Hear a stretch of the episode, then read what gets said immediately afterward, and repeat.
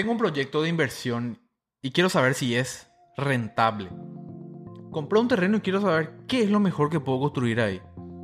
Me ofrecieron un terreno y quiero construir duplex. ¿Es rentable? ¿Cómo podemos responder a esta pregunta? Quédate atento a este episodio que vamos a hablar de proyectos de inversión inmobiliaria.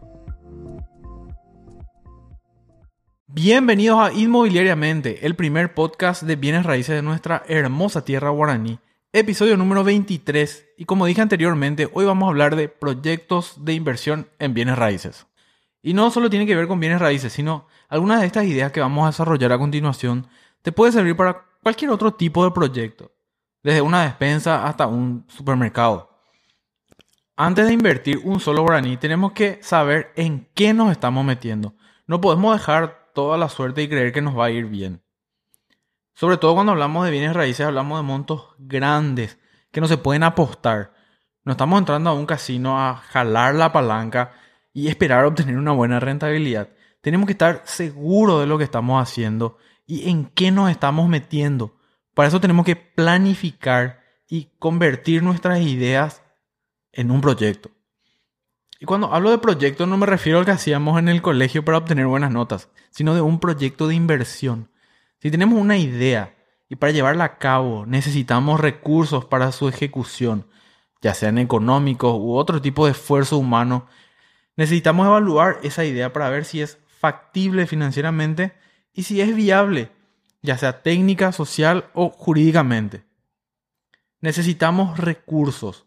Y en un proyecto inmobiliario, los recursos pueden ser capital, para pagar los costos, por supuesto. Tierra, aunque esta se pueda aportar, sigue siendo un costo. La mano de obra también puede aportarse a cambio de recompensa. Por ejemplo, canjes por unidad en caso de ser departamentos. En fin, todo esto para que te hagas una idea de todo lo que se necesita para avanzar con un proyecto. volviendo a lo anterior, evaluamos en el proyecto la factibilidad de la idea. Es decir, si es económicamente realizable. No vamos a invertir en un proyecto para perder. Si la idea de nuestro negocio puede arrojar pérdidas, automáticamente tenemos que descartarlo. No podemos ni siquiera pensar en la posibilidad de empatar. O ganamos o ganamos. O en caso contrario, no avanzamos con el proyecto. En todo caso, lo que está en discusión es cuánto ganamos. ¿Ganamos tanto por ciento o ganamos más por ciento? En el estudio de factibilidad vemos si es o no rentable nuestra idea. Y aquí tomamos en cuenta muchas variables como el costo de la financiación, el valor de dinero en el tiempo, los flujos de efectivo. También comparamos con otros proyectos o con otros instrumentos de inversión. Puede que en un terreno sea más rentable construir duplex que construir departamentos. O salones en la planta baja puede que sea mejor que poner más estacionamiento. Y cuando hablo de otros instrumentos de inversión, puede que invertir en el sector financiero sea más conveniente que la idea de construir un duplex. Puede que en algunas ocasiones incluso sea muy lógica la respuesta correcta. Pero como dije al principio, no podemos dejar nada a nuestras creencias o a, la suerte. Debemos plasmar nuestras ideas en un papel o en una hoja de cálculo. Por otra parte, se evalúa también la viabilidad de la idea. Es necesario saber qué repercusiones tendrá el proyecto en el lugar en donde se va a realizar, en la comunidad, en el medio ambiente, si es que está o no de acuerdo con la normativa municipal. En el estudio de viabilidad nos fijamos si nuestra idea es aceptada por el mercado, si lo que buscamos desarrollar, invertir o construir tiene cabida. Porque puede que financieramente sea factible, pero que nadie esté dispuesto a comprar. No hacer el estudio del mercado puede llevarnos a cometer errores que son muy comunes por cierto, como construir casas económicas en lugares premium o departamentos lujosos en zonas marginales. Nuestro proyecto tiene que estar de acuerdo a lo que eh, está esperando el mercado. Y también el medio ambiente es de suma importancia. Si lo que buscamos desarrollar genera un impacto negativo en el medio ambiente, nuestro proyecto puede quedar inconcluso o terminar con números rojos como muchas fábricas que se instalaron en lugares inadecuados o edificios que nunca llegaron a concluirse. Y por último, y no menos importante, es el aspecto legal. La tierra tiene un uso definido por cada municipio y tenemos que apegarnos a lo que dice la normativa con respecto al uso de la tierra. En Asunción existe una resolución municipal que se llama Plan Regulador. Seguramente ya escucharon alguna vez del Plan Regulador. Establece áreas de uso de la tierra y límites en la edificabilidad. O sea, en ciertos barrios residenciales, por ejemplo, existe un límite de construcción. Puede ser de hasta 3 pisos, de hasta 5 pisos, hasta 10 pisos, etc. Hay, o sea, hay una reglamentación de acuerdo a cada, a cada terreno, a cada zona. Nuestro proyecto entonces no puede exceder, no puede salir de esa reglamentación. Y un error de muchas personas es que compran un terreno con una idea y luego por el camino se dan cuenta que el proyecto es inviable porque la regulación no permite llevarlo a cabo. Al finalizar las pruebas y evaluaciones de nuestro proyecto podemos tomar una de estas tres decisiones. Hacer el proyecto, no hacerlo o postergarlo. Si decidimos hacer el proyecto es porque encontramos factibilidad económica, social, ambiental, judicial y de mercado. El proyecto es viable y además es rentable. O sea que vamos a poder hacer y vamos a ganar dinero. En caso contrario, si no se cumplen las metas planteadas, decidimos no hacer el proyecto.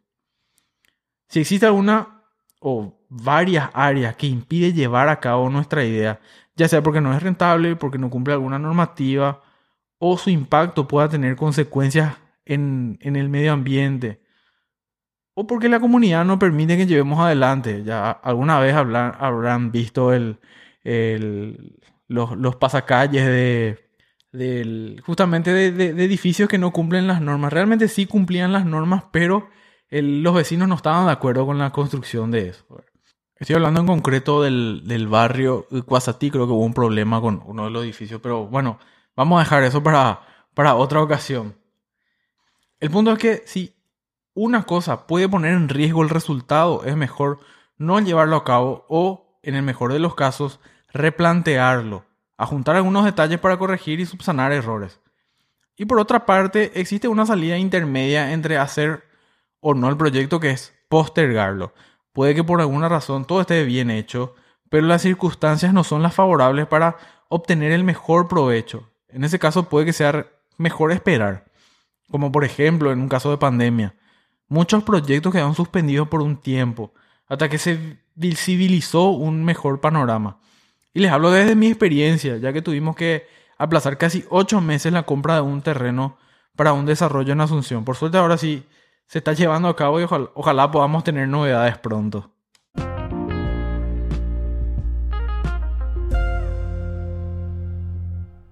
Quiero volver a la parte financiera por un momento y hablar sobre el apalancamiento.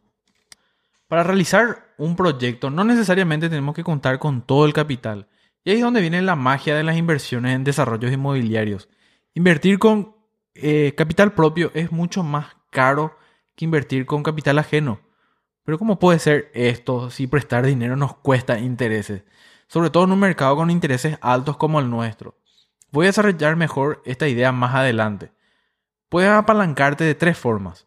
Bancos, inversionistas y clientes. Existen créditos para proyectos de inversión. Incluso AFD otorga créditos para desarrollos inmobiliarios y proyectos de inversión. No estoy muy seguro, así que hay que averiguarlo y dejarlo para otro episodio. Pero en líneas generales, se puede apalancar con el dinero del banco. Los intereses y la forma de financiación van a depender de tu historial de crédito, de tu reputación y por sobre todo de tu proyecto de inversión. Los inversionistas también son una opción. Muchas personas no saben qué hacer con su dinero y saben que dejar en el banco es dejar que la inflación haga desaparecer moneda por moneda su, su patrimonio. Si bien hay instrumentos de inversión en el sistema financiero, muchas personas no están satisfechas con los rendimientos que éstas ofrecen y prefieren subirle un poco más al, al riesgo para obtener un mejor rendimiento. Estos inversionistas pueden ser buenos aliados para, nuestra, para nuestros proyectos de inversión. Y por último, el cliente es la mejor forma de apalancar un proyecto de inversión inmobiliaria, gracias a la preventa. Primero, porque el dinero te sale gratis, ya que no tenés que pagar intereses. Y segundo, porque aseguras una salida al proyecto. En cualquier proyecto de inversión inmobiliaria, a menos que sea un proyecto exclusivamente para alquiler, al vender se finaliza el proyecto. Si realizas una preventa, estás asegurando que el proyecto va a llegar a su fin Aunque tengo que advertir que la preventa es más complicada, sobre todo cuando uno inicia en el rubro.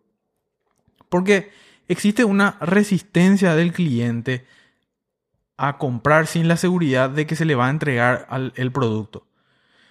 Aunque nosotros le vendamos una casa, un duplex o un departamento, mientras el proyecto no se ejecute, nos están comprando la idea, nos están comprando el proyecto y no un inmueble en sí.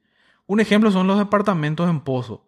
Si quieres aprender más sobre compra de departamentos en pozo, te invito a que vuelvas al episodio número 6 donde conversé con Amalia Costa sobre todo lo que hay que tener en cuenta antes de comprar. ¿Por qué es más barato invertir con el capital ajeno que con el capital propio? Bueno, esto puede o no ser cierto. Aunque sea cierto, puede que no se aplique a tu idea de negocio. Primero tenemos que entender ciertas cosas como rentabilidad, valor actual neto, tasa interna de retorno, cash múltiple y otros datos técnicos que no quiero entrar en detalles ahora. Te invito a que lo averigües por tu cuenta o que esperes a próximos episodios donde vamos a profundizar más en eso. Mientras tanto, vayamos a la siguiente idea. Imaginemos que tengo una idea de negocio. Mi proyecto tiene una rentabilidad del 20%, pero tengo solamente 100 dólares. Si ejecuto el negocio, al final voy a tener 120 dólares. Todo muy normal hasta acá. Pero ¿qué pasa si te pido que me prestes 100 dólares y te devuelvo 110 al final? tengo los 100 iniciales más el 10% de interés. En este caso son 10 dólares. Tengo entonces 200 dólares para ejecutar el proyecto. Los 100 que tengo y los 100 que te pedí prestado. Y como el negocio da un retorno del 20%, al finalizar voy a obtener 240. Entonces te devuelvo el dinero prestado más los intereses. Y me quedan 130. 130 comparado con, el, con ejecutar el proyecto yo solo al prestar dinero obtuve 10 dólares más. Lo mismo sucede con el banco. Si me presta dinero con una tasa de interés y obtengo una rentabilidad mayor, esa diferencia queda a mi favor. Incluso en el mejor de los casos, y es poco usual que ocurra, puedo financiar el 100% y obtengo buenos resultados sin poner un solo centavo. Pero hay que ser muy creativo para eso. Entonces, siempre y cuando mi rentabilidad sea mayor a los intereses del banco, voy a tener un retorno a mi favor. ¿Y por qué el dinero del cliente es mejor? Volvamos al ejemplo anterior. Y vamos a suponer ahora que vos sos mi cliente. Me pagas por adelantado por el proyecto de duplex y te hago un descuento para que te sea más atractivo. En este caso te vendo el duplex en 115 dólares. Como el costo del duplex es 100 y el ejemplo anterior, en el ejemplo anterior mi ganancia era 15. Ahora voy a ganar 15 dólares menos en el ejemplo, pero no puse en riesgo mi propio capital, que puedo utilizarlo en otro proyecto o dejarlo que genere intereses en el banco. Y gané 15 sin poner un solo dólar. Aclaro que este ejemplo es muy simplista y solamente tiene fines didácticos, pero en la práctica hay que tener en cuenta muchas otras variables que lo veremos en otro momento. Ahora, ¿cuándo se aplica la financiación de mi proyecto? Siempre que el costo del capital sea menor que el rendimiento se puede aplicar. Solamente si voy a ganar más de lo que me va a costar la financiación, ya sea por cliente o por préstamos o inversionista. En la realidad, muchas personas prefieren no hacerlo o no involucrar a otras personas en el proyecto y no es obligatorio. Si ya contás con el capital y decides hacerlo de esta forma, de igual manera, es correcto. Lo que sí debe ser obligatorio es hacer el proyecto de inversión. ¿Y qué tiene que tener un proyecto de inversión? En una clase de diseño de proyectos, por cierto, un saludo y un, un gran abrazo a mi profesor Heriberto Darré, espero que me esté escuchando. En una clase de diseño de proyectos te van a decir que tiene que tener todos estos capítulos. Introducción, antecedentes, objetivo, estudio de mercado, estudio técnico, estudio financiero y estudio organizacional. Pero si queremos realizar y ejecutar un proyecto nosotros mismos, sin tener que realizar informes para impresionar a los demás para que inviertan en nuestro proyecto, debemos enfocarnos solamente en, en estas dos cosas. Bueno, en realidad tenemos que tener en cuenta todo, pero esto es lo que más nos interesa. El estudio de mercado y el estudio financiero. En el estudio de mercado, básicamente, para saber si nuestro proyecto es viable y a qué precio vamos a vender, consiste en comparar el producto final que vamos a ofrecer con otros que ya están a la venta. Voy a utilizar de ejemplo el duplex porque como ya venía hablando de duplex y es el inmueble con el que más tengo consulta. Si vamos a hacer duplex, comparamos con otros duplex ya terminados. Buscamos en la zona en donde vamos a construir y analizamos las características de lo que se ofrece en ese mercado. ¿Cuál es el promedio de metros cuadrados de terreno? ¿Cuál es el promedio de metros cuadrados de construcción? ¿Cuántas habitaciones tiene? ¿Cuántos baños? ¿Qué tipo de materiales se utilizan? ¿Cuáles son las tipologías más comunes? ¿Cocina independiente o integrada? ¿Qué instalaciones cuentan? ¿Qué electrodomésticos y muebles cuentan? En fin, mientras más exhaustivo sea el análisis, más acertado va a ser nuestra predicción en nuestro proyecto. Puedes incluso llamar a los vendedores para hacer preguntas sobre esos inmuebles en oferta. Tienes que hacer todas las preguntas que se te ocurran para recabar la mayor cantidad de información posible. El estudio de mercado te va a ayudar a definir qué características y detalles, tiene que tener el duple que queremos construir. Y por sobre todo, y lo más importante, el precio de venta. Y luego pasamos al análisis financiero. Tenemos que realizar un flujo de, de efectivo con toda la información posible, incluyendo el tiempo en el que vamos a realizar cada desembolso. El análisis debe contener los siguientes costos, la tierra, construcción, arquitectura, anteproyectos, comisiones, impuestos, todos los costos operativos. Con este informe vamos a obtener cuál va a ser la ganancia final del proyecto y a partir de ahí podemos ir ajustando las variables para obtener múltiples escenarios, como por ejemplo el, que el costo de construcción se, encarezca, un, 10% durante la obra. ¿Cuánto va a repercutir eso en, nuestra ganancia final? O que finalmente negociemos el, terreno en un 15% menos de lo que establecimos al principio. ¿Cuánto de más ganamos con, con esta operación? O incluso con cálculos bien acertados podemos decidir qué descuento podemos otorgarle al cliente por un pago adelantado. En el capítulo 8 hablamos sobre el retorno de la inversión. Te invito a que lo escuches para complementar lo que aprendimos hoy. Y si ya lo escuchaste, para que te refresque la memoria. Hasta aquí el capítulo de hoy, pero antes de terminar me gustaría dejarte con 6 recomendaciones que te pueden ayudar a obtener mejores resultados en tus inversiones. Número 1. No compres la tierra y luego ver qué se puede hacer con ella. Número 2. Define qué proyecto quieres realizar y luego busca terrenos que se ajusten al proyecto. El proyecto va a definir cuál es el precio máximo que puedes pagar por el terreno. Número 3. Si ya cuentas con un terreno, analiza cuáles son las opciones que tienes. Puede suceder incluso que tengas que vender el terreno para invertir en otra parte. Número 4. Incluye en tu proyecto todos los costos posibles, incluso los gastos de fotocopias. Número 5. Compara la rentabilidad de tu proyecto con otras inversiones. Siempre me preguntan cuál es la rentabilidad esperada y eso depende del riesgo y de otras opciones de inversión. Entonces tienes que comparar. Y número 5. Por último, haz un proyecto de inversión. No construyas a lo loco porque puedes quedarte con clavos. Y antes de terminar, te planteo la siguiente reflexión. ¿Alguna vez caminando por la calle viste algunas construcciones sin terminar? ¿Te preguntaste por qué no se terminaron? Eso es todo por este capítulo. Espero que te haya sido útil toda la información que te dejé hoy. Ojalá no haya sido difícil de procesar. Te recuerdo que puedes seguirme en mis redes sociales. Estoy en Instagram y Twitter como arroba Gabriel. También puedes encontrarme en Facebook como Gustavo Silva. También en YouTube, en TikTok, en LinkedIn. También puedes echar un vistazo a mi web inmobiliaria Estoy en www.gustavosilva.com.pi por si quieras curiosear los inmuebles que tengo disponibles. También puedes dejarme tus comentarios, tus dudas o tus sugerencias sobre este o otros episodios en, cualquiera de las redes sociales. Siempre respondo todos los mensajes, a veces tardo un, poquitito, pero siempre, respondo. Como siempre te pido que me califiques en donde sea que estés escuchando el podcast. Y una vez más te agradezco el tiempo que te tomaste en escucharme nos vemos en el siguiente episodio y no te olvides, hacer tu proyecto antes de invertir.